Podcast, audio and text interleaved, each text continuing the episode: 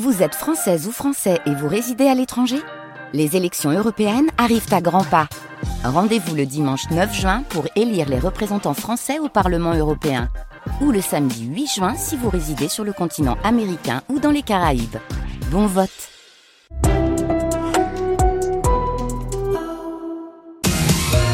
Et si je vous dis, euh, Pauline et, Julie, que c'est le meilleur ami de l'amour, à quoi pensez-vous spontanément Bah, On s'en cho- occupe, mais bon. Chocolat, Ouais. fleur Ouais. ou chocolat en Fleur tout cas. chocolat. Eh bien, chocolat. Allez, pour la Saint-Valentin, vous serez sans doute nombreux à en offrir ce soir. La tradition dépasse largement nos frontières. La chocolaterie Saveur et Nature de Montrevert, près de Montaigu, exporte chaque année pour la Saint-Valentin quelques 8 tonnes de chocolat vers le Japon. Où là-bas, ce sont les filles qui les offrent aux garçons. René Tapon, vous avez visité l'usine. Un délicat parfum s'échappe des ateliers. Honduras, Madagascar, Grenade, des fèves de cacao importées du monde entier arrivent ici pour être torréfiées. On transforme à peu près euh, 50 tonnes de fèves de cacao euh, à l'année. Jean-François Touranchot est le responsable de production de Saveur et Nature. Donc les fèves de cacao passent dans le torréfacteur pour être euh, grillées à cœur. Euh, à nous de trouver la- la- le juste temps et, et la bonne température pour développer le maximum d'arômes. Toutes les fèves sont d'origine bio. À chaque pays ou client, une spécificité. Et au Japon, on aime On a développé des cœurs à la, à la rose, pâte de, pâte de rose. On a cette année fait une collection euh, fruits, donc poivrons. On a fait pêche, on a fait banane. 70 salariés, dont 30 chocolatiers, travaillent sur le site vendéen. Les 8 tonnes exportées au Japon sont parties depuis plusieurs semaines, détaille le directeur général Olivier Sima. Les Japonais sont friands de chocolat, euh, de produits miniatures de haute qualité. On a un partenaire local au Japon qui travaille sur un, des emballages très spécifiques japonais. Et actuellement, les chocolats de Pâques commencent déjà à être conditionnés.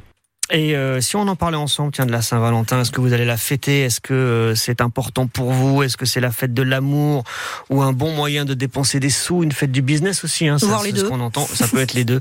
02 40 73 6000. On parle des chocolats, des fleurs, des cadeaux, des restos et de l'amour avec vous dans une vingtaine de minutes. La France s'apprête à rendre hommage à Robert Badinter ce midi. Oui, lors d'une cérémonie présidée par Emmanuel Macron, place Vendôme à Paris devant le ministère de la Justice, lieu symbole de la vie publique de Robert Badinter, garde des Sceaux, qui fut l'artisan de l'abolition de la peine de mort en 1981. Robert Badinter, qui en 2008, il y a une quinzaine d'années, est revenu à Nantes à la rencontre de lycéens. Revenu parce qu'en 1939, au tout début de la guerre, il a passé une année scolaire dans l'annexe de ce lycée nantais, le lycée Clémenceau. Il avait 11 ans. Anne Bertrand, vous avez rencontré des témoins de cette journée de 2008 qui est restée dans leur mémoire. Tout le monde était un peu dans ses petits souliers. Vous imaginez bien, c'est quand même une, une personnalité de premier rang. En 2008, François Pilet était proviseur du lycée Clémenceau. Il se souvient d'un Robert Badinter très gai au milieu des élèves. Il a été happé par les élèves, il s'est pris au jeu et il a quasiment fallu que son chef du protocole, son garde du corps et son chauffeur viennent l'extirper parce qu'il allait rater son train. Il est parti avec un grand sourire, il nous a beaucoup remerciés et je pense que ce qui l'a le plus marqué, c'est précisément ce contact avec une jeunesse euh, positive, ouverte et heureuse. Et lui-même, Robert Badinter a marqué les élèves. Les élèves ont été extraordinairement frappés, je crois comme tous les vrais grands, par son agilité, par sa prestance, mais aussi par sa grande simplicité. Des souvenirs qui sont restés gravés, la preuve avec Jean-Louis Litters, président du comité de l'histoire du lycée Clémenceau. J'ai des messages de jeunes qui ont 30 ans, qui sont les anciens élèves, et qui tous disent combien euh, ils ont été marqués par Robert Badinter. À ce propos-là, il va évidemment nous manquer. C'est une grande voix qui disparaît. Et ici à Clémenceau, il reste de Robert Badinter des photos d'un homme tout sourire entouré de lycéens. Et l'hommage national à Robert Badinter sera donc rendu à midi, place Vendôme à Paris. Un rassemblement aura lieu à la même heure à Nantes, devant le palais de justice. On reparle de, de Robert Badinter avec un ancien député socialiste qui euh, l'a bien connu, euh, qui est un ancien élu de Loire-Atlantique. Robert Badinter a même préfacé un de ses livres. C'est Dominique Rimbourg. Il sera avec nous euh, dans une dizaine de minutes en direct dans ce studio. Cette information de, de dernière minute, un incendie qui est en cours en ce moment même à Saint-Nazaire depuis 6 heures ce matin.